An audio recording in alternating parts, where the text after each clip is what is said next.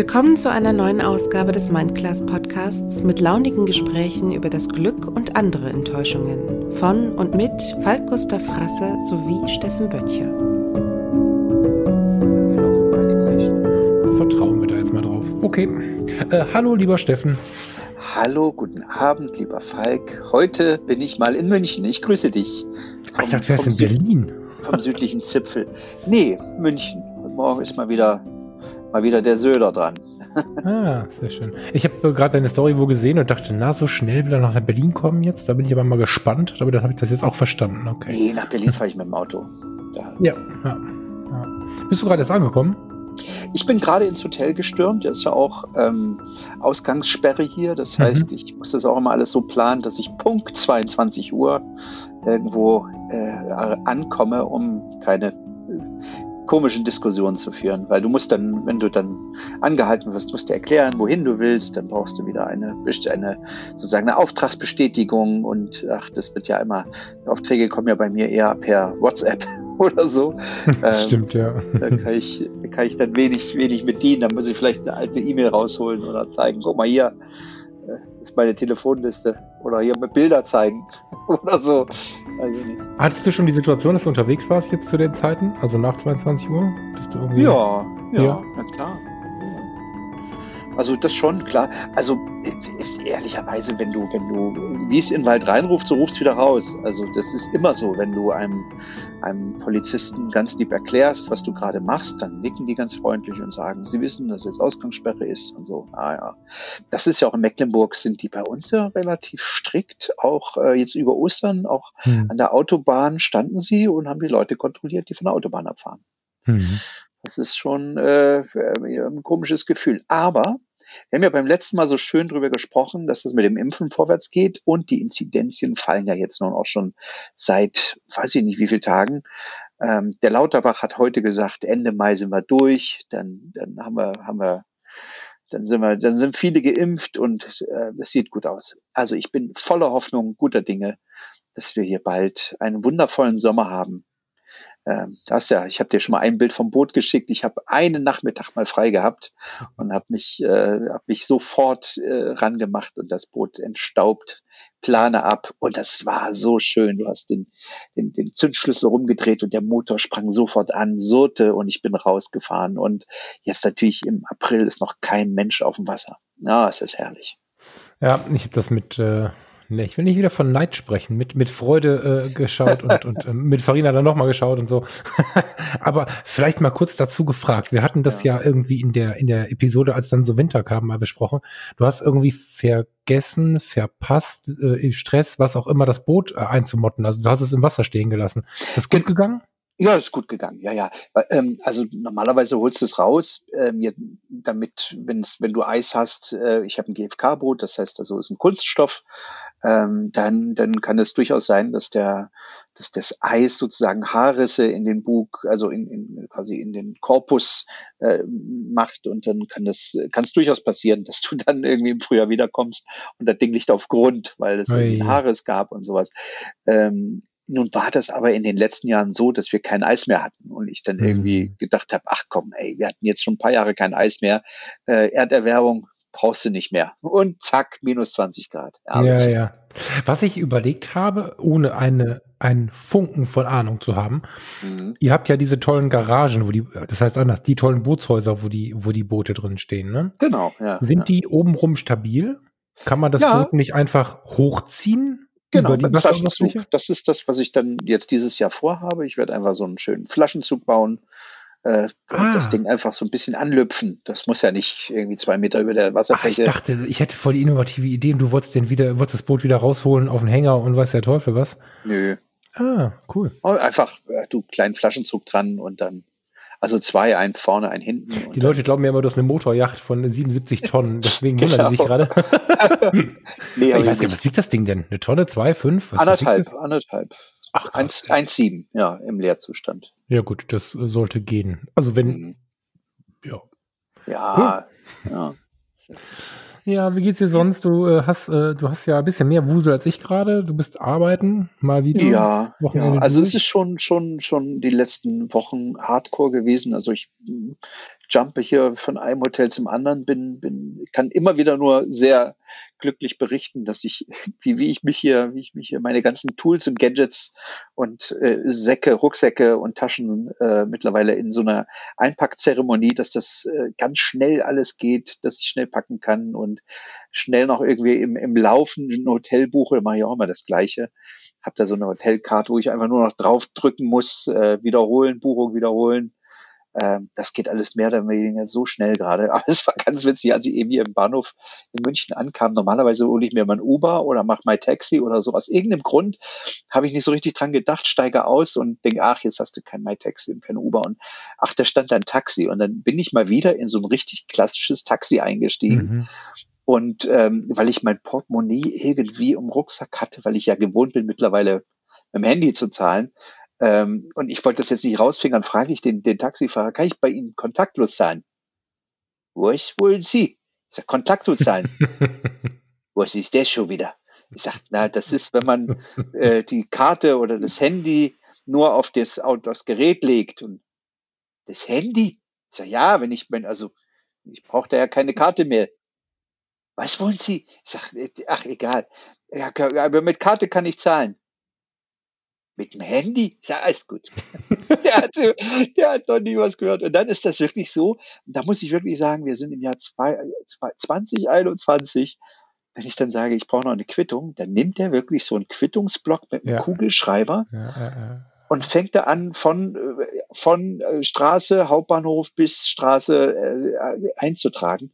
Ja. Ich dann denke, ey, das, das, der hätte ich mir aber, wenn, also der, der sah auch schon so aus, als wäre der schon 30 Jahre dabei. Äh, da hätte ich mir aber so in den 30 Jahren schon mal was überlegt, dass ich das nicht mehr ausfüllen muss.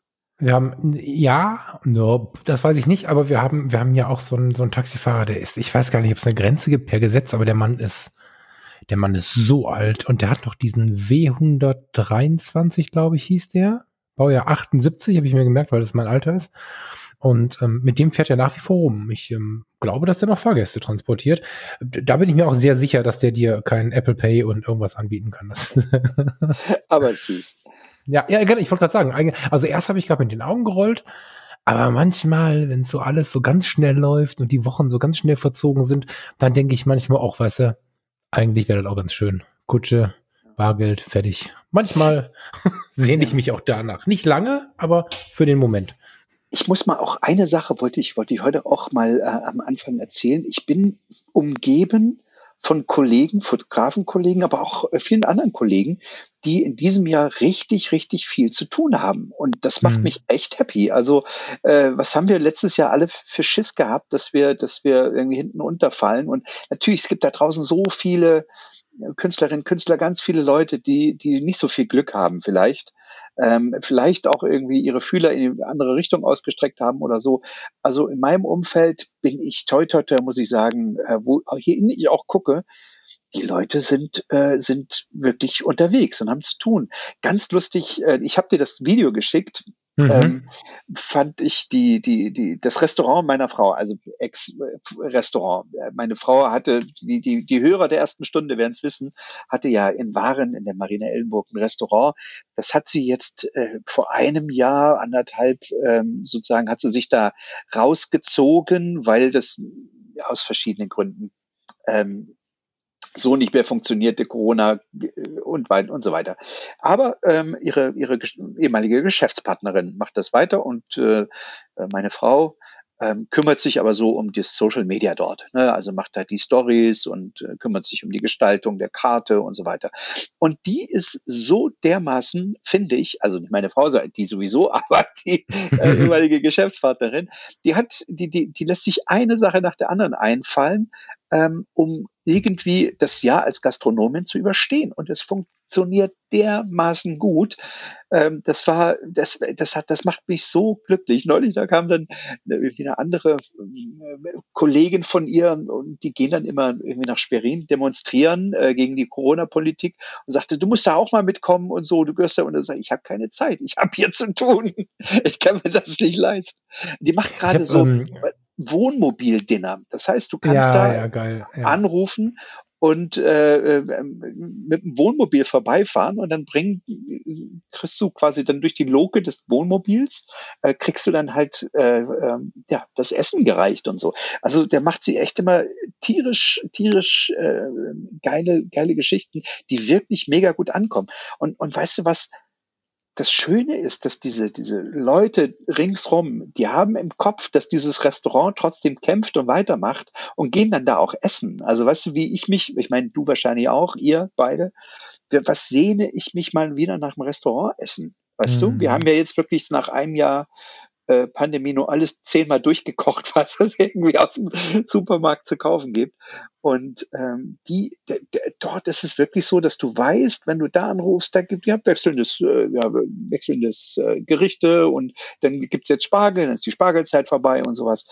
Ähm, und die Leute merken sich das und wissen das. Und wenn sie mal Bock auf Essen haben, dann bestellen sie da. Und das ist nicht mal günstig, was sie da machen. Es ist, genau, es ist ein bisschen wie, wie so oft, du musst ja halt, ähm, wenn sich was verändert im Leben, was einfallen lassen. Ne? Also, ja, ja, ja, ja. Jetzt muss ich so ein paar, äh, jetzt hast du ganz viel gesagt, wo ich kurz drauf eingehen möchte. Erstmal Wohnmobil, nee, alles cool, sehr gerne, dafür sind wir ja hier.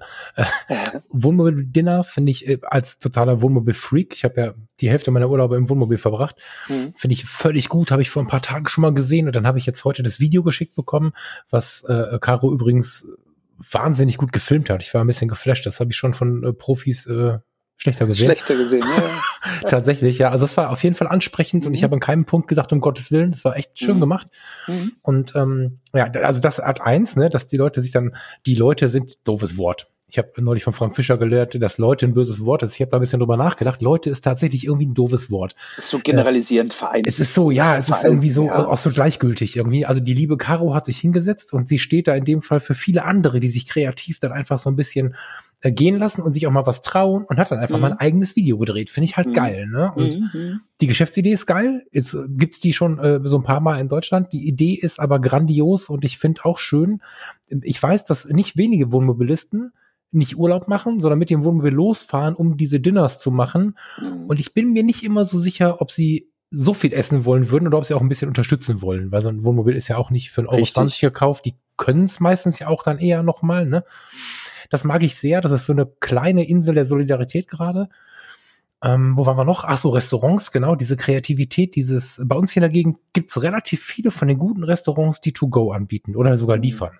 Mhm. Wir haben äh, zum Beispiel, wer hier aus der Gegend Ratingen kommt, ihr müsst unbedingt mal den Prinzenbahnhof. Der Prinzenbahnhof äh, ist der ehemalige kleine Prinz in Rating Mitte. Die haben sich ein bisschen verkleinert, ein bisschen schicker gemacht und sind hier in den Außenstadtteil gekommen nach Hösel und sind im Bahnhofs, ähm, im, im Bahnhofsgebäude. Jetzt eine super schöne Location. War gerade richtig gut angelaufen. Zack, Corona. So. Wir waren im Sommer mal draußen essen. Da ging das ja so mit der Außengastronomie.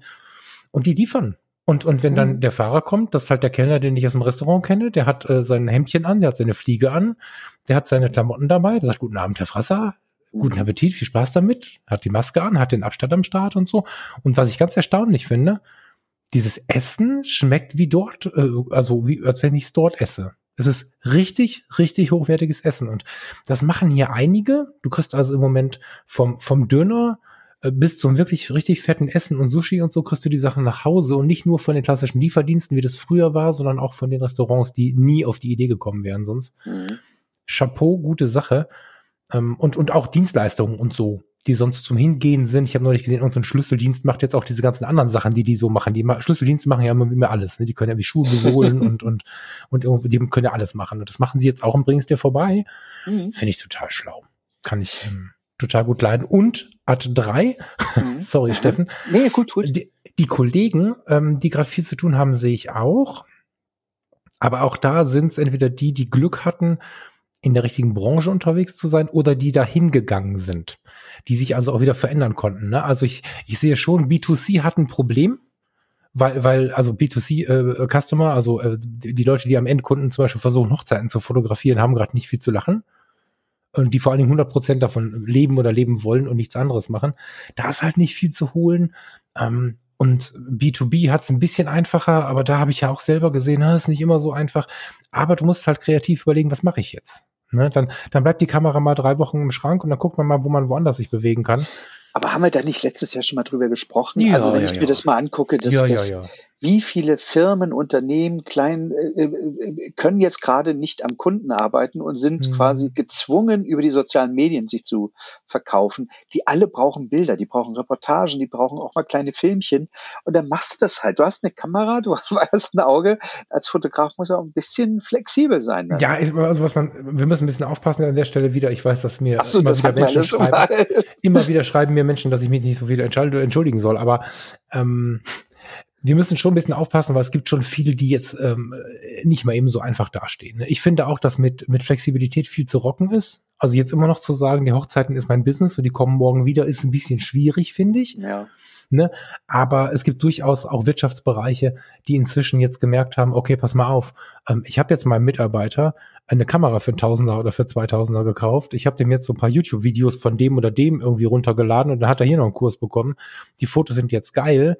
Ich merke schon, wie so ein gewisser Schub rausgeht, ne? auch was die Hochzeiten angeht.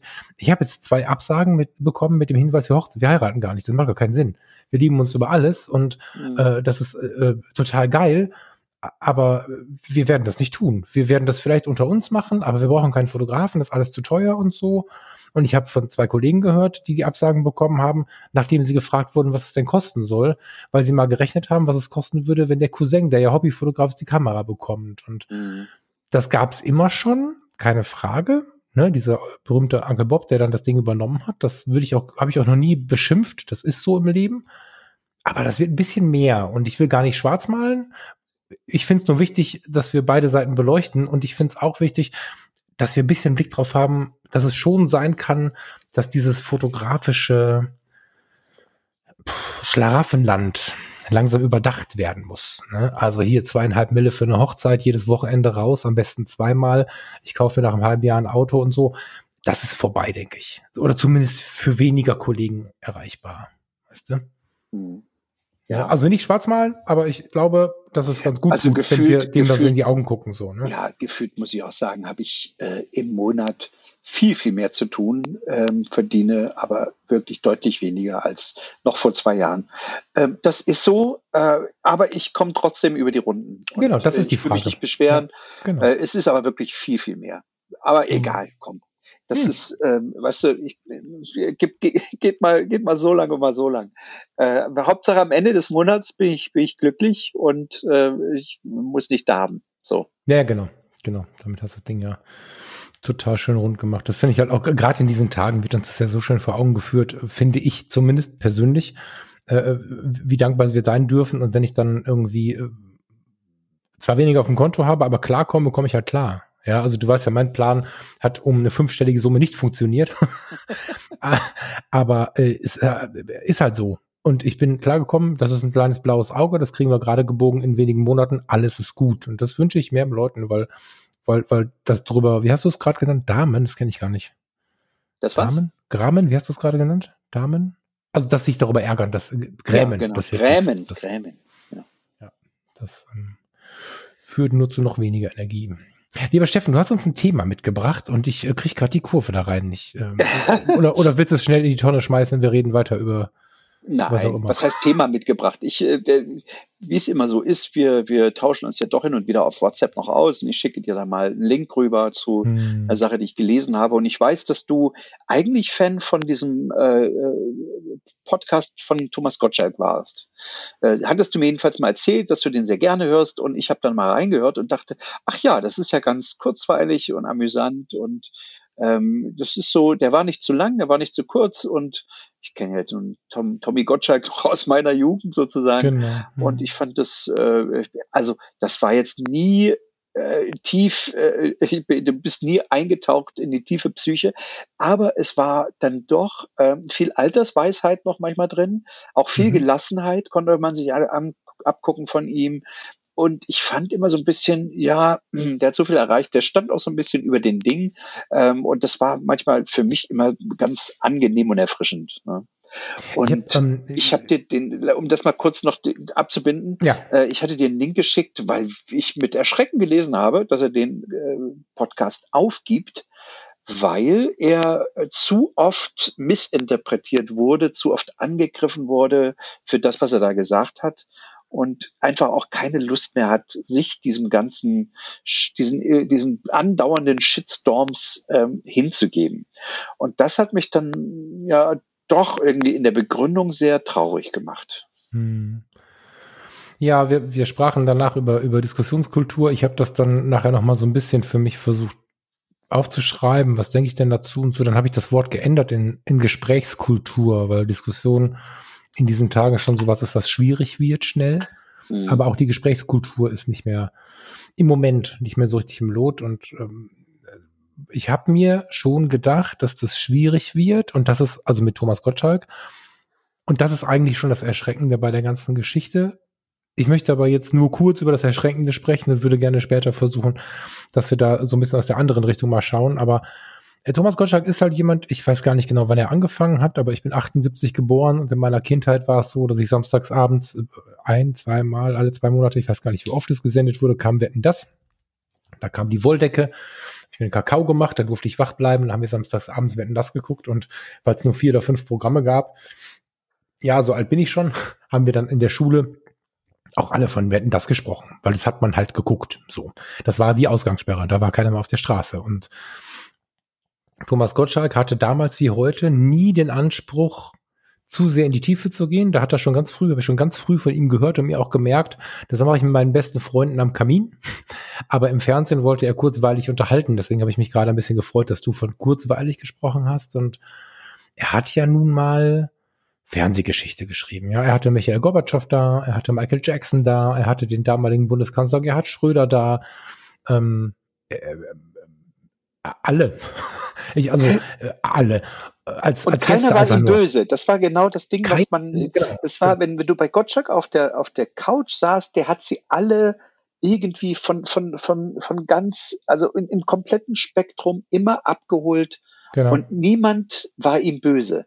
Und äh, was mich erschreckt hat, ich, du darfst gleich weitermachen, ist natürlich, dass genau ich, ich bin Baujahr 70, das heißt, ich habe äh, Thomas schon äh, Gottschalk acht Jahre länger erlebt, ähm, dass der, der immer alle mit allen konnte und niemand wirklich böse auf ihn sein konnte, ja, sich quasi in seiner Sprache nicht großartig verändert hat, dafür, was er sagt, heute so massiv angegriffen wird, dass er das Handtuch wirft. Das hat mich wirklich erschreckt. Ja, und ich glaube, ich, also ich verstehe sogar, warum das so ist und das ist mhm. schade.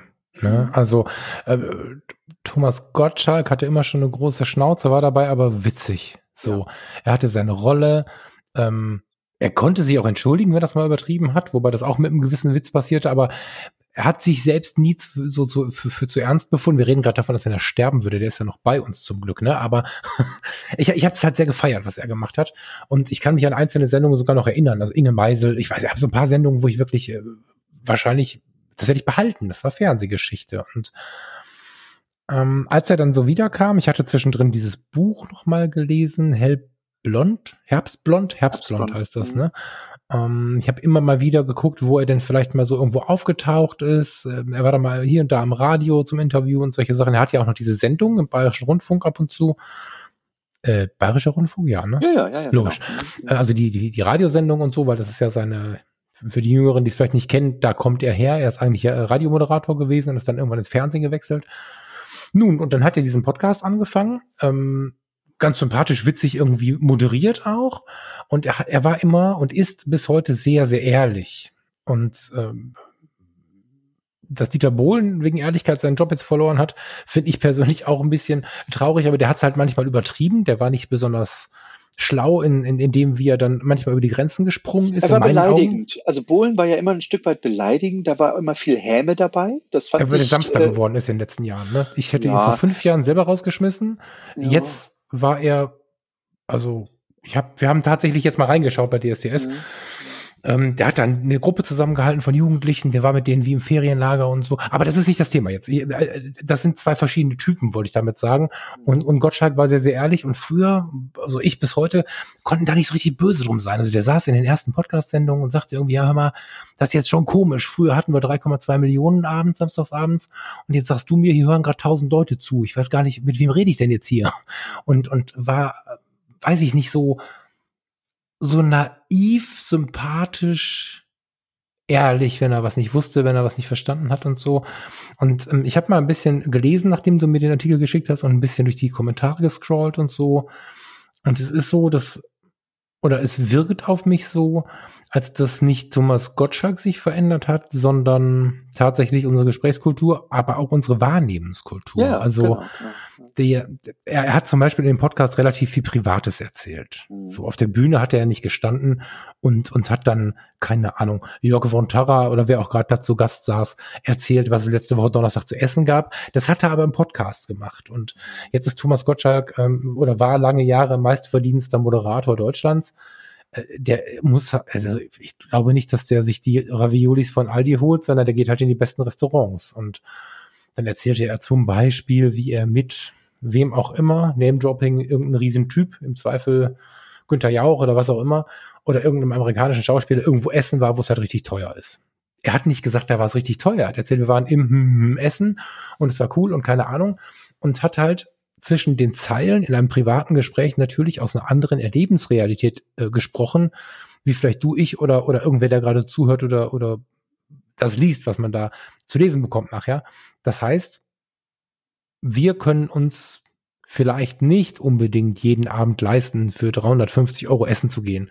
Und er sprach aber von so einem Essen, als wenn wir sagen, wir waren gestern hier beim Griechen gegenüber.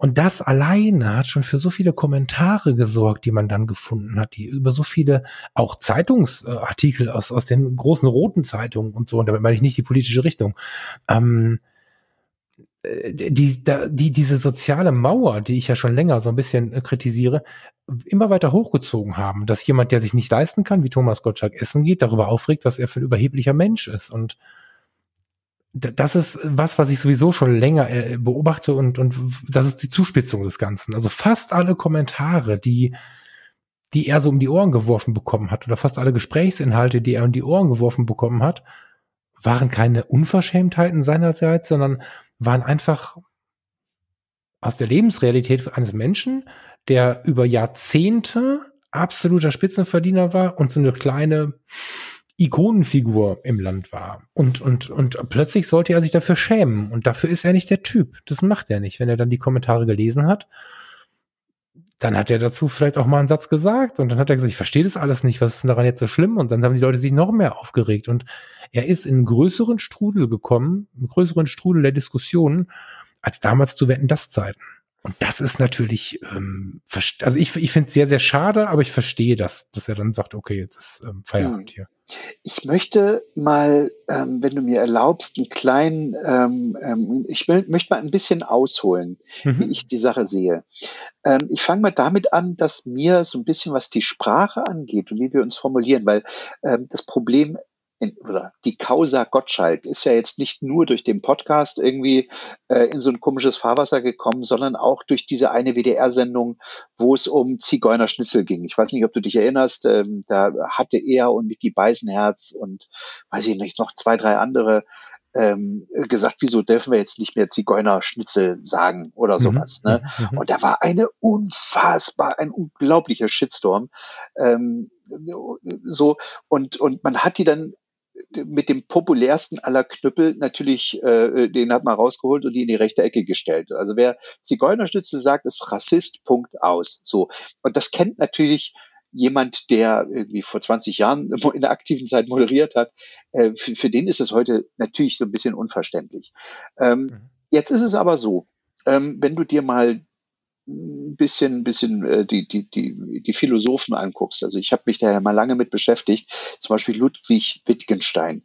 Ähm, der hat gesagt, die Struktur unserer Sprache bestimmt die Struktur des Denkens. Ich glaube, dass in irgendeiner Sendung hatten wir das ja auch schon mal besprochen. Also mhm. ähm, da geht es darum, dass die Sprache, also wenn man sich aktiv um seine Sprache bemüht, ähm, sich auch sein Denken ändert, weil die Sprache, die hat erstmal einen großen Einfluss nach außen, also wie du mich hörst. Sie hat aber auch einen großen Einfluss nach innen, weil ich mir immer, was ich sage, vorher auch ein Stück weit überlegen muss. Jetzt ist es aber so, dass du und ich äh, und auch Thomas Gottschalk nicht immer drüber nachdenken, was wir gerade reden oder reden wollen. Nicht immer, manchmal schon. Ähm, und vieles aus dem Unterbewusstsein einfach kommt. Dieses Unterbewusstsein ist aber auch äh, trainiert, mehr oder weniger. Ne? Also das heißt also, ähm, wie wir sprechen, haben wir uns angewöhnt im Laufe der Jahre. Und ähm, auch diese ganzen Bedeutungsrahmen, die damit zusammenhängen. Ne? Also wenn äh, einem Thomas Gottschalk äh, jetzt über, der ist über 60, ähm, 60 Jahre lang das Wort Zigeunerschnitzel nicht peinlich oder komisch vorkommt, dann wundert er sich, warum das jetzt plötzlich seit zwei Jahren nicht mehr geht oder sowas. Ne? Das kann er dann überhaupt nicht verstehen, weil 60 Jahre seines Lebens war es ja normal. Dass das heute, ich sage mal im Jahr 2021, ein bisschen anders gesehen wird, weil man, äh, weil sich der Bedeutungsrahmen ein Stück weit gedreht hat, dass wir heute davon ausgehen, wenn es jemandem weh tut, und das tut es offenbar, dann musst du das Wort auch nicht mehr sagen. Es ist überhaupt nicht schlimm, sozusagen, also aus meiner Sicht, jetzt statt äh, das, das Wort Zigeunerstütze zu, zu ersetzen. Ich habe da überhaupt kein Problem mit. Im Gegenteil, wenn es Leute gibt, die das verletzt und die sich da verletzt fühlen, dann finde ich schon, dass man das äh, ändern sollte. Ne? Mhm. Ähm, wir haben also äh, dieses, dieses Konstrukt Sprache, was sich in den letzten drei, vier, vier Jahren, würde ich sagen, schon sehr stark und sehr, sehr schnell verändert. Und es gibt vor allem die Älteren, du, ich, Thomas Gottschalk. Ähm, Boah, sag doch kommen, sowas bitte nicht. Wir kommen so schnell, wir kommen so schnell nicht hinterher. Also wenn du mit meiner Tochter dich unterhältst, die 13 ist, ähm, der ist es schon wichtig, dass ich gendere, weil sie sich sonst, äh, äh, sie sagt, äh, fühlt, äh, warum, warum sprichst du denn die Frauen nicht mit, mit, mit mhm. an? So. Mhm. Und ähm, ich habe natürlich wie jeder erstmal am Anfang gedacht, oh mein Gott, was soll das denn jetzt? Aber je länger ich drüber nachdenke, desto sinnvoller erscheint es mir, weil äh, unsere Sprache viel mehr Einfluss auf uns, unsere, unsere Welt, auf unser Leben hat, als uns vielleicht lieb ist. Ähm, weil, also unser Denken zu beeinflussen, unser Denken positiv zu beeinflussen, ist schwierig, nicht unmöglich, aber schwierig.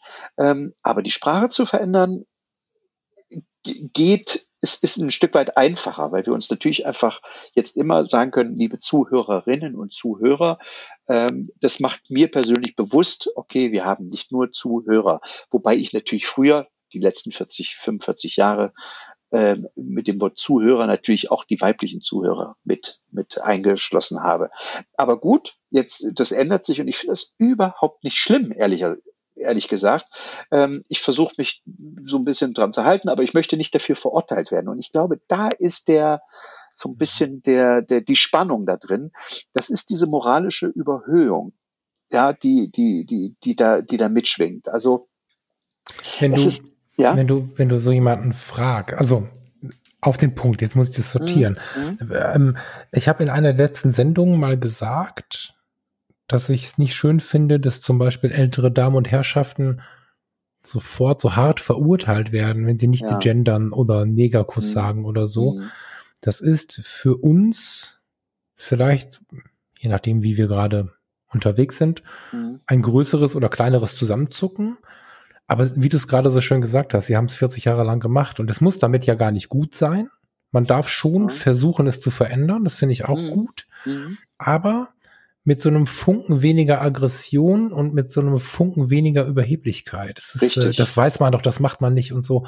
Ähm, wir sind im Moment, und das passt übers gesamte Thema, äh, ich sage wir, weil ich mich da die Tage auch bei erwischt habe, mhm. zu schnell in der Bewertung. Und ich ja. spreche in irgendwelche Mikrofone ganz oft gegen Bewertung, Herabwertung. Bei Fotografie tut mhm. gut kürzlich wieder. Ich bin wirklich auch thematisch, auch, auch in den, in den, in den, äh, ich sag mal, geisteswissenschaftlichen wissenschaftlichen Themen, wo ich gerade hintenrum dran bin, immer wieder an diesem Punkt. Und trotzdem sage ich wir, wir müssen wirklich aufpassen, nicht so viel zu bewerten und schon gar nicht so viel herabzuwerten, weil genau wie du sagtest, da hat ein Mensch 40, 50, 60, 70 oder wie viele Jahre auch immer eine Spreche, Sprechweise, ein, ein, ein, ein Satz, ein Wort benutzt und hat sich dabei wahrscheinlich nichts Böses gedacht. Das sind nämlich die wenigsten, die das bösartig ausgedrückt haben. Dennoch ist es plausibel, wenn wir dieses Wort Alltagsrassismus so ein bisschen mal überdenken wenn wir da mal drüber nachdenken, was macht die Sprache denn mit dem Alltag, mit der Wirkung von Menschengruppen auf uns, nur weil wir diese Worte verwenden und so. Da gibt's ganz spannende Kisten, die den lautesten, ich will aber Zigeunerschnitzel sagen, Typen äh, am, am Ende nachdenklich machen. Ja. Aber wir kommen doch nicht in eine Veränderung, indem wir Leute anschreien. Das ist mein Schmerz dabei, dass ich, wenn dann, wir wohnen hier jetzt neuerdings in der Nähe von einem Pflegeheim und mhm. ich habe neulich so eine, so eine schlesische Dame, habe ich ganz lange nicht gehört, diesen Dialekt, irgendwo zwischen Schlesien und Ostpreußen. Die ist schon fast ausgestorben, dieser, dieser Reich-Ranitzky-Dialekt, weißt du? Mhm, mh. Und dann habe ich mit ihr ein kurzes Gespräch geführt, ah, die Hunde und so, ich kann das jetzt nicht nachmachen. Ich würde so gerne, weil es so sympathisch war und so schön war, das wieder zu hören.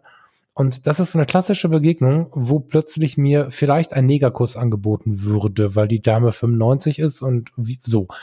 Und da kann ich jetzt eine 95-jährige Dame für anschreien oder sie in meinem Kopf bewerten oder überlegen, woher kommt das denn? Und jetzt gibt es natürlich eine Grenze, wo ich Menschen verändern muss, aber ich wünsche mir, und das habe ich, da finde ich ein Argument von, von, von dir oder von Caro und dir total schön. Ich wünsche mir eine Kommunikation viel mehr zu etwas hin. Das hast du mir immer und immer wieder hier gesagt mit einem schönen Gruß von der Caro. Und genauso ähm, passt es da halt rein. Ich kann halt sagen, lass uns mal was verändern, lass uns versuchen, bei den Menschen eine Sensibilität dafür zu bekommen, indem wir vielleicht wie du jetzt gerade in totaler Ruhe sagen, vielleicht ist es nicht so schlimm, aber vielleicht kann ich auch verstehen, dass ich es vielleicht ändere, weil es tut ja jemandem weh. Das ist ja, das impliziert ja nicht mal mehr, dass du es verstehen musst oder mitfühlen musst. Das impliziert aber, dass du die Achtung vor dem anderen hast, der gerade einen Schmerz damit hat. Und das ist gerade so ein bisschen leise, finde ich. Wir sind sehr schnell dabei, entweder laut dagegen zu schreien. Da muss ich fragen, ist es wirklich so schlimm, jetzt Paprikaschnitzel zu sagen? Also tut das wirklich so weh, dass man jetzt ein Paprikaschnitzel bestellt an, anstatt ein Zigeunerschnitzel? Das ist so die eine Seite. Da wird der Mensch, wenn er in aller Ruhe drüber nachdenkt, sagen müssen, nee, das tut nicht so weh. Auf der anderen Seite muss man aber denjenigen, der es halt gesagt hat, nicht anbrüllen und nicht herabwerten. Also diese. Ich wollte gerade sagen, ja, wir müssen, wir, wir können die Leute, genau, ja. wir können uns, wir können die Leute nicht abwerten, ähm, mhm. die, die da vielleicht nicht mitkommen. Also wie dieser, dieser Taxifahrer eben, der eben äh, nicht weiß, was kontaktlose Bezahlung ist. So. Ja, dann geht's ja. halt irgendwie anders. Also dann lache ich, also schmunzel ich vielleicht und, und klopfe ihm auf die Schulter und sage, ach komm, kein Thema, ich habe auch eine Karte dabei. Aber ich würde ihn jetzt nicht anschreien deswegen. Und das ist so ein bisschen das, was mich, ähm, ähm, ja, was mich auch wirklich, wirklich stört, dass du mittlerweile ähm, naja, also wenn du jetzt bei manchen Diskussionen, also wir kommen jetzt wieder von Höckchen auf Stöckchen, aber bei manchen Diskussionen darfst du ja nur noch eine bestimmte Hautfarbe oder eine bestimmte sexuelle, sexuelle Orientierung haben, um überhaupt an der Diskussion teilnehmen zu dürfen oder einer Debatte oder sowas. Das sind alles so für mich dann so elitäre Debatten, die uns überhaupt nicht weiterbringen. Weißt du, was ich meine? Also, dass wenn du, wenn du schon durch, durch dein Normalsein, allein diese, diese, wir beide haben es ja nun auch schon oft erlebt, dass man uns hier, äh, weil wir irgendwas gesagt haben, angegriffen hat. Ähm, auch diese, diese ja alte weiße Cis-Männer-Nummer, die du auch nicht so gerne hörst, ist ja äh, im Grunde ein, ein äh, ja, ist ja das Zigeunerschnitzel nur von der anderen Seite. Und diese Doppelmoral, die nervt mich so ein bisschen, weißt du? ja, ist doch so. Du ja, kannst ja, nicht, total, auf der einen ja. Seite wollen die Leute, wollen die Leute, das soll, das soll auch nicht gegendert werden und wir wollen niemanden ausschließen. Das finde ich alles super aber dann ständig diesen Vorwurf zu hören, ja, ja, ihr seid zwei alte weiße Cis-Männer, das ist doch genauso äh, Negerkuss, Zigeunerschnitzel und. Naja, äh, wenn mir bunt wird mit diesem Argument, wer jetzt hier was ist und womit reden kann, bin ich, bin ich tatsächlich auch der Erste, der sagt, der Onkologe hat auch keinen Krebs und kann den Krebs aber heilen. Also ja. da muss, das ist ein blöder Spruch, ich weiß, ja. aber manchmal trifft er ganz gut, äh, um eine Diskussion kurz zu beenden und dann nochmal von vorne anzufangen. ich, ähm, ich möchte einfach irgendwie erreichen und wenn ich nur bei vier Menschen das schaffe, dass sie merken, wie schön es ist, gelassen zu lächeln, anstatt dem Taxifahrer grollend hinterher zu schreien, dass er irgendwie stehen geblieben ist in seiner Zeit und morgen arbeitslos ist. Das sind nämlich die Sachen, die ich auch erlebe, wenn ich einfach nur am Bahnhof vorbeilaufe und irgendwie nicht diese, aber ähnliche Diskussionen laufen, dass Leute sofort sich für jede Scheiße halt auch aufregen. Und da möchte ich gar nicht den anschreien, der gerade jemanden anschreit, weil dann schreien wir uns alle an, dann kommt irgendwer dazu und schreit uns an, warum wir uns anschreien und dann, das gibt ja am Ende nur noch Mord und Totschlag. Und das ist auch das Problem der gesellschaftlichen Entwicklung dahinter, dass wir einfach ja immer alle nur noch schreien irgendwann. Wir haben alle irgendeine Überzeugung und werden mit irgendwas laut und so. Äh, wir haben alle 15 bis 20 Silo-Toleranz-Geschichten, was zu viel ist, viel zu viel ist. Und, und das führt zu so einem inneren Wahnsinn. Und dadurch, dass ich mich jetzt gerade noch mehr mit dem Entspannungstrainer beschäftige als Ausbildung, das macht man ja meistens, weil man selber auch ein bisschen was noch lernen möchte. Ja, ich habe einfach gelernt mit den Jahren, wie unglaublich gut es tut, gelassen zu bleiben. Aber auch mir gelingt es natürlich nicht immer. Und bei aller Liebe freue ich mich jetzt da noch den letzten Funken zu erreichen. Und ich merke jetzt, John, wenn ich im Kontakt mit Menschen es schaffe, die in einem Punkt, in einer Situation gelassen oder wenn ich es schaffe, sie dazu zu bringen, in eine gewisse Gelassenheit zu rutschen oder sie zu erlernen, nicht gezwungen, nicht eine Faust machen, sondern merken, ach krass, ich kann jetzt lächeln. Und, und, und wie du jetzt halt, dann gibst du ihm halt den Zehner oder den Zwanni und dann ist es auch gut. Das würde ich gerne erreichen, weil wenn wir merken, wieder, also wir im Sinne von der gesamten Gesellschaft wieder mehr merken, wie gut es tut, wenn wir mit einem Lächeln auf den Lippen auf sowas reagieren oder zumindest mit dem Augenrollen anstatt mit der Faust, das ist ein viel geileres Leben. Das ist so viel geiler und da würde ich gerne ein Stück weit hinkommen, weil wir, glaube ich, so ein bisschen so Frustrationstoleranz ist völlig mal einmal. Ja, also ähm, diese, diese Nummer mit der Zero-Toleranz, ich verstehe, dass wir Null-Toleranz-Themen haben. Hast du bestimmt auch, oder? Also ich habe ich hab welche. Nicht so viele, aber äh, es gibt. Äh, äh, gib mir mal eins, damit ich mal weiß, wovon du sprichst. Null-Toleranz äh, ist ähm, ausgeführter Rassismus. So. Äh, jetzt könntest du mich natürlich äh, hart in die Kandare nehmen, warum ich jetzt ausgeführter äh, Rassismus gesagt habe. das ist, das ist halt die Gefahr schon, ne? Äh, können wir drüber reden mit Whisky und ich werde nicht sagen, es gibt einen guten Rassismus. Nein. Aber es geht mir darum, diese Zero-Toleranz. Also diese Zero-Toleranz heißt ja, es gibt kein Gespräch über diesen Inhalt. Einfach nur Nein. Und einfach nur Reaktion bei Aktion. Das ist ja was sehr Aggressives auch wenn es vordergründig für eine gute Sache aggressiv zu sein scheint, ist es ja etwas sehr Aggressives. Und deswegen habe ich das gerade so hart eingegrenzt. Wenn wir uns jetzt wirklich ehrlich fragen, wie viele Nulltoleranzthemen wir haben und dann mal überprüfen, zu wie vielen Themen wir nicht zum Gespräch bereit sind, also uns nicht die andere Seite, vielleicht hören wir sie uns an im Sinne von der, von der Situation, dass wir, dass wir ruhig sind und wenn der andere spricht. Aber was hören wir uns wirklich an und gehen wirklich mit uns selbst in ein Gespräch und ein Für und Wider. Ganz viele Leute von uns, auch bei, bei euch da draußen, liebe Hörerinnen und Hörern und vielleicht auch bei dir und mir, Steffen, wären die Strichliste zu lang. Aber wie viele ich, Themen am Ende da sind, genau, über die genau, wir ja? nicht diskutieren wollen. Und wenn diese Liste zu lang ist, also die, ich empfehle wirklich, das mal aufzuschreiben dann ist schon der Punkt erreicht, wie man in sein eigenes Erleben viel Frieden reinbringen kann, indem man diese Liste kürzt. Ganz bewusst mal. Weil das passiert das ja ich, aus Versehen. Das macht ja keiner mit Absicht. Das wollte ich gerade sagen. Also ich lerne, ich habe jetzt durch meine Arbeit da in der Politik so dermaßen viel schon gelernt. Und wenn ich eine Sache gelernt habe, dann ist es, dass es diese Zero-Toleranz äh, äh Debatten, von denen du jetzt gerade gesprochen hast, äh, sich bei mir extrem aufgeweicht haben. Also du, du hast ja eben gesagt, du hast, äh, es gibt so ein paar Themen, über da, da lässt du überhaupt nicht mit dir diskutieren. Mhm. Ähm, das kann ein Politiker gar nicht. Der muss sich das trotzdem anhören und versuchen, einen Weg zu finden, ähm, ähm, den zu überzeugen.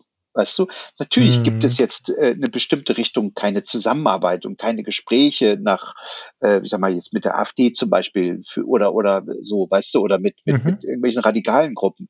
Trotzdem muss man sich doch fragen, wie sind die das geworden? Wo, wo, wo ist das denn passiert, dass die so? Und weißt du, was ich meine? Also diese ganz, mhm. diese, diese, die einfach nur so hinzustellen, als das ein Rassist, mit dem rede ich nicht, äh, darfst du halt auch nicht machen. Das führt jetzt zu einer extremen Spaltung.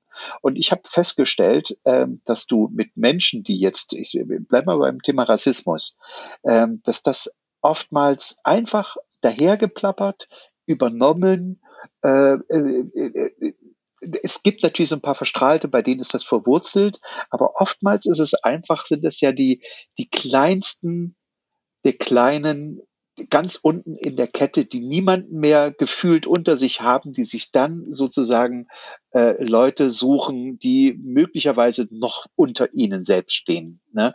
Aber bei denen entwickelt sich ja dann der Rassismus. So und äh, das, da muss man halt, glaube ich, so ein bisschen ansetzen. Und ich glaube, dass du die mit, mit Würde und Gespräch immer wieder irgendwie vielleicht zurückholen kannst, glaube ich. Also ich glaube nicht, dass es helfen würde zu sagen, mit dir rede ich nicht, bleib wo du wohnst. So. Das ist glaube ich, nicht, nicht zielführend.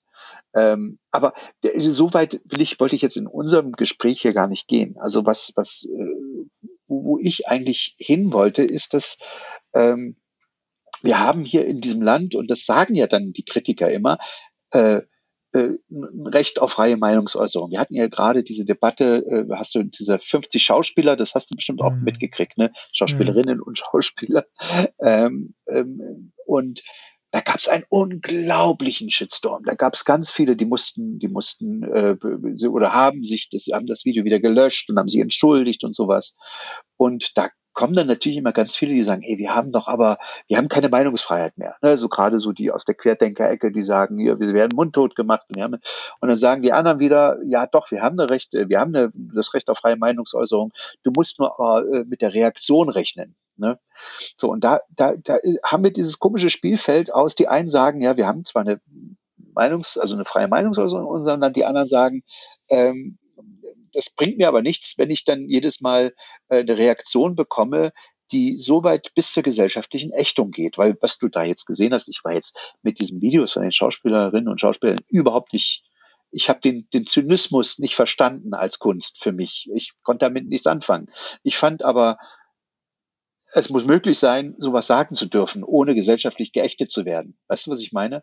Das ist diese, diese Null-Toleranz-Geschichte, die du da, hm. so das Null-Toleranz-Thema, wo ich sage, ey, ich kann damit gar nichts anfangen. Und ich finde es in so einer Phase, in der wir uns jetzt befinden, auch überhaupt nicht hilfreich, zielführend oder irgendwie bereichernd, äh, mit so einem Zynismus an, an Start zu kommen aber es muss erlaubt sein. Äh, ja, ja, also ähm, ja, ist jetzt natürlich ein sehr komplexes Thema, diese Nummer, finde ich, zu der man auch ganz viele verschiedene Meinungen haben kann. Ich glaube, dass ganz wichtig auch so ein bisschen die Reaktion bei der ganzen Geschichte ist, weil die, die ich fand, dass diese Situation jetzt war für die Betroffenen, waren das die Betroffenen, waren das andere denken, es sind die Täter, was auch immer. Also für, für, die, für diese Künstler war mhm. das ja ein Luxus-Shitstorm, weil sie sehr viel Gelegenheiten hatten, sich dazu zu äußern. Und ich möchte keine Parteien ergreifen, deswegen lasse ich die Namen mal weg. Einige haben sich entschuldigt und zurückgezogen, weil sie gesagt haben, okay, ich verstehe, das ist ja ein wichtiges Signal, nicht nur äh, hier ist mhm. zu laut, ich gehe jetzt, sondern ich verstehe, was euch da wehgetan hat. Ich meine, ich habe diese Mediziner am Telefon, die weinen, weil sie nicht mehr klarkommen. Auch jetzt noch, wo wir Nachrichten plötzlich hören, naja, es ist immer noch ganz schlimm, aber es wird immerhin nicht mehr. Was ist das für eine Aussage? Die haben nur vier Stunden Schlaf seit Wochen. Und, ganz und kurz heißt, an der Stelle, ganz kurz ja. an der Stelle, guckt euch bitte alle die Dokumentation Charité intensiv an. Ja. Googelt das, guckt sie euch an, viermal 30 Minuten. Es wird euren Blick auf diese Pandemie verändern. Ja, ähm, wenn du die im Zugriff hast, schickst du mir manchmal Links, dann suche ich sie wieder raus. Haben wir, also hat Farina komplett geguckt. Ich muss gestehen, ich bin tatsächlich zwischendurch rausgegangen und habe irgendwie in den Himmel geguckt, mhm. ähm, obwohl ich es beruflich gemacht habe. Mhm.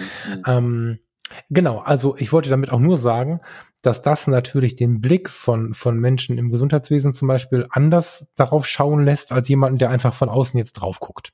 Das heißt, auch da haben wir wieder ganz verschiedene äh, Perspektiven und eine Situation, dass es den einen schwer verletzt und den anderen, der denkt, na ja, gut, also pff, verstehe ich halt nicht, aber ist mir egal. So.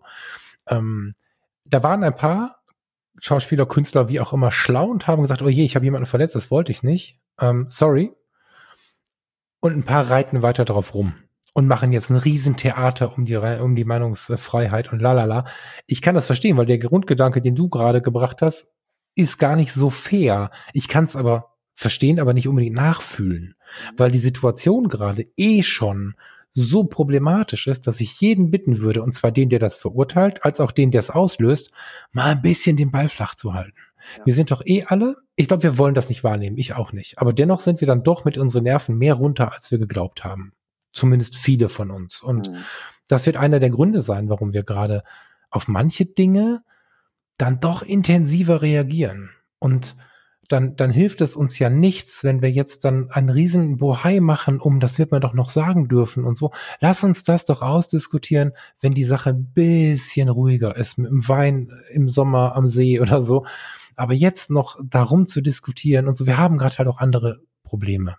So, das ist, das eine, was mir dazu einfällt und was mir dazu total wichtig ist und zum, zu diesem, äh, zu diesem, zu diesem bleib mal ruhig Ding,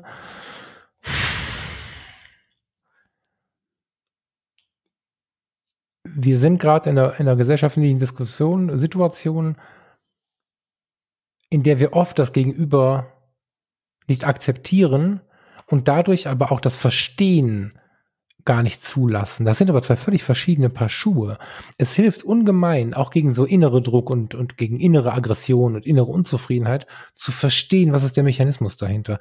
Das heißt zum Beispiel zu verstehen, warum damals in diesem riesigen Wohnblock in Rostock diese rechtsradikalen Übergriffe 1991, die ersten mit Molotow-Cocktail kurz nach der Grenze, Grenzöffnung, ähm, es ist nicht wichtig, ähm, oder es ist nicht richtig, das damit zu entschuldigen. Aber wenn du verstehst, dass die Menschen dort ähm, Konfrontationen oder, oder überhaupt irgendwie noch nie das Erleben hatten, Menschen aus anderen Bevölkerungsgruppen zu erleben, ähm, und, und es gibt da ganz viele Mechanismen, die man nachher klein diskutiert hat, warum solche Dinge passiert sind. Dass sie trotzdem nicht passieren dürfen, steht außer Frage, dass sie sie in keiner Weise, ganz bewusst jetzt, der Erste, der schon die Keule schwingt, in keiner Weise abschwächen, steht auch völlig außer Frage. Es ist eine Katastrophe, wenn es was passiert und wenn es nur im Kopf passiert. Komma aber, fürs eigene Erleben ist der Versuch des Verständnisses wirklich wertvoll. Also wenn wir uns mal hinsetzen und bei einer schrecklichen Situation versuchen, diesen Mechanismus dahinter zu verstehen, weil ein Stück weit verstehen wir uns auch selbst auch wenn wir vielleicht nicht die sind, die einen Terroranschlag begehen oder die rassistisch sind oder so, haben wir dennoch alle, wir sind, keiner ist ein Engel, wir haben alle unsere dunklen Seiten und das zu verstehen hilft ungemein und lässt uns auf manche Sachen anders blicken. Nicht toleranter, nicht mitfühlender, nicht verständnisvoller im, im allgemeinsprachlichen, aber wenn du Mechanismen verstehst, bist du innerlich ruhiger und viel schneller an der Gelassenheit. Ganz viele Menschen blocken das völlig weg und wollen davon nichts wissen und dann kommt wieder Zero-Toleranz in einer Aggression, die nur Gegenaggression erzeugen kann. Weißt du, ich meine? Ja. ja. Aber um es mal äh, vielleicht weniger philosophisch auf den Punkt zu bringen, ich finde, dass uns diese Sprachdebatte, nein, nein, ich finde, dass uns diese Sprachdebatte weiterbringt. Ich finde, dass es äh, gut ist, dass wir darüber nachdenken, unsere Sprache zu verändern, um ähm, ähm, ja, der, der, weil es was im, im Denken macht. Ne? Also es gibt ja immer das Argument, äh, du musst, du, du darfst jetzt nicht mehr das und das sagen, weil es verletzt die und die. Äh, das stimmt auch, aber viel schöner ist eigentlich, dass du, wenn du vorher drüber nachdenkst, ähm, nicht nur sich deine Sprache verändert, sondern auch dein Denken verändert. Und das mhm. ist eigentlich der, der tolle Punkt an, an dieser ganzen Geschichte. Ich glaube nur, man sollte dieser diesem, diesem äh, Entwickeln der Sprache ein bisschen mehr Zeit geben und du hast ganz richtig gesagt, man sollte dem nicht nur ein bisschen Zeit geben, sondern man sollte auch ein bisschen gelassener damit umgehen. Dass nicht alle sofort innerhalb kürzester Zeit äh, äh, sind wir wieder bei Tommy Gottschalk, der jetzt in so kurzer Zeit auf einmal einen Shitstorm nach dem anderen erlebt, weil er einfach nur das macht, was er sein ganzes Leben schon gemacht hat, nämlich kopflos rumlabern, ähm, ohne, ohne irgendein wehtun zu wollen ähm, mhm. Für den ist das natürlich jetzt unverständlich. Und ich glaube, wir sollten da wirklich einfach dem ganz ein bisschen Zeit geben, ein bisschen gelassener. Die neue Generation, meine Tochter, die jetzt 13 ist, die passt da auf und die, die, die wächst mit einer anderen Sprache auf. Und das ist gut so. Und ich finde es auch in Ordnung, wenn sie sagt, Papa, aber du musst doch hier mal gucken und äh, ähm, du musst alle mit reinholen und jetzt hast du hier wieder nicht gegendert oder sowas. Also sowas, so direkt sagt es jetzt nicht. Ähm, aber dann ist das auch völlig in Ordnung, wenn es meine Tochter mit mir macht. Aber wenn das jetzt jemand von woanders macht und ich kriege jetzt was weiß ich, äh, gibt ja dann, dann an der Uni mittlerweile habe ich neulich irgendwo äh, gelesen, äh, äh, Punkteabzug, wenn du nicht ordentlich genderst.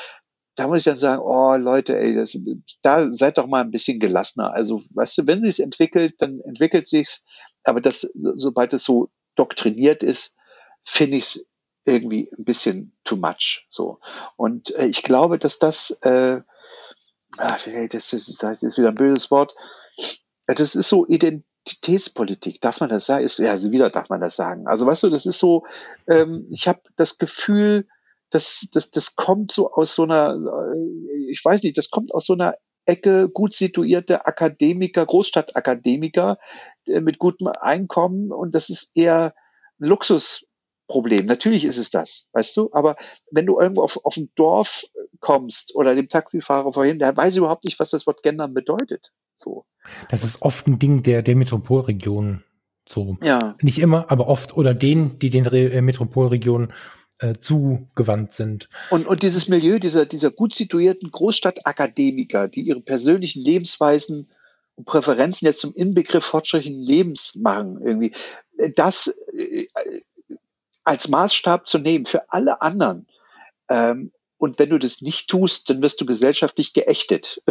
weißt du, auf, auf den, in den sozialen Medien. Oder was kriegen wir manchmal für Kommentare oder E-Mails, weil wir uns irgendwie verplappert haben. So. Also wir, wir, wir, sind ja beide zwei lebenslustige, positiv denkende Menschen, die keiner Seele irgendwas zu Leide tun wollen. Ähm, und da haben wir ja schon mal äh, drüber gesprochen, auch, äh, dass es auch immer ein bisschen äh, drauf ankommt, wie was gemeint ist. Ja, und äh, nicht immer, wie es gesagt wurde. Ja, das, also man, man muss natürlich, also ich verstehe das aber, was dann immer kommt. Ich sage das ja gerne. Denkt doch ja. auch mal drüber nach, wie es gemeint ist. Ich finde übrigens auch, wenn im Zeugnis steht, war stets bemüht, ist das für mich, äh, also ich finde das gut, ähm, weil, weil es ist sehr wertvoll, stets bemüht zu sein. Und manchmal kann man es einfach nicht besser. Ähm, das ist aber ein anderes Thema. Dieses, ähm, wie hast du es jetzt gerade gesagt? Milieu groß. Ja. Gut situierter Großstadtakademiker. Ja, die, ja, diese, diese, diese grenzaggressive Erwartungshaltung. Gelassenheit, ja. Also ich musste, ja. ich musste, während du erzählt hast, musste ich an den Kommissar aus dem Großstadtrevier denken. Wie, wie er, ich weiß nicht, ob du, du, du warst ja eine Zeit lang in Hamburg, du hast das bestimmt schon mal geguckt, ne? Das Großstadtrevier. Jan Fedder heißt er, genau. Jan Fedder ist ja nur inzwischen von uns gegangen, leider, aber der hat ja eine Rolle gespielt, die diesen Polizisten gibt es häufig. Mir in Ratingen habe ich zu meiner Dienstzeit und in Düsseldorf hatte ich auch zwei, drei solcher Leute. Aber in Ratingen haben wir einen Oberkommissar, der in meiner Dienstzeit im Rettungsdienst genauso drauf war. Und wenn der irgendwo im Einsatz war, dann ist er durch seine Gelassenheit fast nie in die Eskalation gerutscht. Mhm. Ne? Also der, der hat dann erstmal versucht, was ist denn hier los? Warum bist du denn jetzt eigentlich so sauer? Und ah ja, komm, lass ihn erstmal sich beruhigen. Und der hatte einfach so eine gewisse, der war selbst persönlich nicht angegriffen. Der war nicht persönlich beleidigt, dass du zu schnell gefahren bist. Der war nicht in seinem Stolz getroffen. Das sind ja unsere Probleme, wenn wir so hochgehen. Eigentlich, unsere eigentlichen Probleme. Und Gelassenheit hilft ungemein. Und äh, wir haben ja hier im Podcast gerade hier oftmals diese Situation, dass wir uns auch mal diskutieren, auseinandersetzen, miteinander auseinandersetzen. Auch nicht immer ähm, einer Meinung sind. Aber auch nicht immer einer Meinung sind, was im Leben ja total gut und normal ist. Und gerade wenn man auch freundschaftlich auch, verbunden ist, gehört es dazu. Es gab auch Sendungen, wo wir nicht gelassen waren. Das muss man genau. auch mal dazu sagen. Ja, genau. Aber in diesen Sendungen, da wollte ich gerade hin, gab es ja dann auch immer so von verschiedensten Seiten Applaus. Dann hast du Applaus bekommen, wenn du mir einen draufgegeben hast, ich, wenn ich dir und so. Das war ja, das ist ja ein, ein, ein teilweise ein Kriegsgeschehen, wo ich dann denke, was geht hier ab? Und ich bin immer gerne dafür offen, wenn ich jemanden verletzt habe, mit irgendwas mich zu entschuldigen. Ich habe zum Beispiel neulich eine Fotografie tut gut Sendung gemacht, in der ich mich etwas ausgelassener mit meinem Whisky beschäftigt habe und habe dann tatsächlich die eine oder andere Zuschrift bekommen, die mich darauf hingewiesen hat, dass Menschen das nicht nur zur Entspannung nutzen und echt auch ein Problem haben und das bei Fotografie tut gut ist in dem Podcast, viele Leute auch zuhören, die unter Umständen gerade nicht so einer guten Lebensphase sind, weil ich mich ja damit beschäftige, wie ich die Fotografie nutzen kann, um wieder in eine bessere Lebensphase zu kommen. Habe ich gedacht, weißt du was? Ich sitze hier mit meinem Whisky und tu keinem was, aber recht haben sie trotzdem. Ja. Weißt du, also sind ja so zwei Paar Schuhe. Ne? Auf der einen Seite äh, muss es natürlich erlaubt sein, das Whisky zu trinken, bin ich voll dabei. Auf der anderen Seite gibt es genug Leute, die denken, boah, wenn der Falk jetzt, dem ich jede Woche zuhöre, sich da jetzt zur Entspannung mal Whisky reinhämmert und ich bin schon seit drei Wochen nicht entspannt, dann hämmer ich mir jetzt mal eine ganze Flasche rein. War ein guter Hinweis und daraufhin habe ich mich dafür na, entschuldigt weiß ich gar nicht genau. Ich bin darauf eingegangen, eine ganze Sendung und eine halbe Sendung. Und dann kamen wieder viele Reaktionen. Und was total spannend ist, sowohl bei Fotografie tut gut, als auch hier bei uns im Podcast, ich höre immer mal wieder von Leuten, entschuldige dir nicht so viel. Also den, den Hinweis, ich soll mich nicht so viel für die Dinge entschuldigen, sondern sie einfach leben. Klammer auf, weil man mir schon anmerkt, wie ich es meine. Von denen, ja, pass auf, von denen, die super gelassen durchs Leben laufen. Und das hat für mich eine ganz spannende Verbindung. Ich finde die Entschuldigung, die ist mir wichtig und ich werde, ich werde an den Punkten die Entschuldigung aussprechen. Das ist ja kein zu da niederknien oder so, sondern das ist eine Würdigung von dem, der vielleicht einen Schmerz hatte. So. Mm, aber mir ist aufgefallen, und das ist gar nicht mit Groll. Ich finde das total gut, dass sie das schreiben, weil sie meinen es auch gut, das ist ganz oft von ganz entspannten Leuten. Also wer, wer mir zum Beispiel schon mehrfach gesagt hat, das darf ich glaube ich auch öffentlich so sagen, dass ich äh, mich nicht so viel für die Dinge entschuldigen muss, ist zum Beispiel der Frank Fischer aus Hamburg, den kennst du glaube ich auch. Ne? Und das, das sind immer so Geister, die irgendwie eher ruhig sind. Und ich glaube, wenn wir alle ein bisschen gelassener werden, dann müssen wir nicht uns erst anschreien, um uns dann zu entschuldigen, erst labern, um dann jemanden verletzt zu haben. Ich glaube, in dieser ganzen Gelassenheit liegt so viel Energie und so viel Kraft für eine Gesellschaft, dass ich mir davon einfach viel mehr wünsche. Und in der jetzigen Stressphase ist es halt schwer, gelassen zu bleiben. Guck mal, ich hatte eine scheiß Lebensphase. Wer hat hier im Podcast Stress gemacht? Der Falk. Du hattest einfach richtig krank viel zu tun, richtig fies. Wer hat hier Stress gemacht? Der Steffen. Und das geht uns doch allen so. Aber uns darauf zurückzubesinnen, so ein bisschen lockerer zu bleiben, das ist halt immer wieder ganz schwer. Das ist, ich, was habe ich mich gefreut, als du dieser Tage dein Frühstück im Hotel gepostet hast. Das war so ein bisschen der Stegmoment. Kosmonautenfrühstück. Ja. Da war ich vier Tage lang in einem Hotel und habe auf einen Job gewartet und hatte immer irgendwie, hab vier Tage wirklich, es, es war quasi die, die Kanzlerfindung, Kanzlerkandidatenfindung ähm, ähm, äh, diese, diese unfassbaren Tage, die da abgingen. Ja. Und ich saß wirklich ja. neben dem Adenauer Haus im Hotel und äh, war auf Abruf und saß da und es hätte jeden Moment der Anruf kommen können, so ab jetzt äh, brauchen wir dich, wir brauchen Fotos. Ähm, und da war, das war echt mal schön. Also, weil ich war gefangen, ich konnte nirgendwo hin, äh, es gab die Ausgangssperre, ich lag da in meinem Hotel und äh, nichts passierte irgendwie so richtig. Und ich habe äh, mal, mal, ja, ich habe immer zu tun. Also ich habe dann an Konzepten geschrieben, ich mache ja noch, arbeite noch sozusagen äh, für, für andere Kunden, wo ich dann noch Artikel schreibe und so, da habe ich schon jede Menge noch zu tun gehabt. Aber es war auch mal. Du entschuldigst dich gerade. ähm, ja, ja, aber ich hast du recht und aber genau das gelassen zu bleiben. Ne? Ich meine, es ist ähm, es ist ja nicht immer leicht und du hast da gerade in einer relativ angespannten Situation direkt am Puls dieser Situation gesessen und dann macht er irgendwelche Fotos vom Frühstück. Und das ist jetzt keine große Situation. Das ist keine große Situation, das ist kein, kein Gedicht und, und keine lyrische Leistung, wie ich sie da im Blog hier und da schon mal nachgesagt habe. Darum geht's auch gerade gar nicht. Aber es ist ein Gelassenbleiben. Und ja. das wünsche ich mir einfach. Ganz persönlich oh, sogar. Ganz persönlich. Habe ich mir von dir auch schon ein paar Mal gewünscht. Inzwischen geht's auch besser. Was hast du mich umgebracht, als ich zu spät war in Köln? Weil Ach, du die falsche Straße nur, genannt hast. Ich doch nur aus Spaß. Ich bin doch, naja, also äh, wenn einer gelassen ist, dann, dann ja wo ich. Außer wenn du mit meiner Zeit rumaßt und zu spät kommst, dann natürlich. Das war so schön. Ja, also lange Rede, kurzer Sinn. Ich meine es ich mein's ganz ehrlich. Ich wünsche mir ganz, ganz persönlich so ein bisschen Gelassenheit. Und wenn irgendwer tatsächlich Bock hat, das aktiv zu versuchen, diese Dinge, da kann man eine riesige Geisteswissenschaft draus machen. Man kann da Trainings machen. Ich mache ja sogar eine Ausbildung zu dem Thema. Das, das man kann aber auch einfach mal entscheiden, gelassen zu bleiben. Das ist ja. der Trick, der in der Psychologie eigentlich der lauteste sein müsste. Ähm, Dr. David Peseschkian sagte vor nicht allzu langen Folgen bei Tobias Beck im Podcast und dann habe ich entschieden, glücklich zu sein und habe das nicht genau. mehr gemacht. Punkt. So. Und das ist dieser Punkt, der kann funktionieren. Und wenn einer von euch mir jetzt eine Mail schreibt, nächste Woche, nächsten Monat, nächstes Jahr oder in zehn Jahren, wenn er die Sendung hier irgendwo findet und in irgendeiner Situation, wo er sonst echt zickig reagiert hätte, Ehe, Familie, Kinder, Job, Taxifahrer, scheißegal. Es schafft mal in sich reinzulächeln und zu sagen, weißt du was? Ich entscheide jetzt mal gelassener zu bleiben. Vielleicht will er mal den inneren Jan Fedder raushängen lassen. Das ist so geil, dass du keinen Bock mehr auf Aufregung hast. Versuch das mal. Ja. Es ist fast ein, ein schöner ein schöner Abschluss. Also es ist ein schöner Abschluss. Ich möchte dennoch einen letzten Satz noch dazu sagen, um mal wieder mhm. den Bogen zu finden zur Sprache. Die Grenze deiner Sprache ist die Grenze deiner Welt. Ja, der Ludwig, ist geil. Den nehme ich mit. Ludwig Wittgenstein. Damit möchten wir euch äh, in die Woche entlassen. Schön, dass ihr da wart, schön, dass ihr dazugehört habt.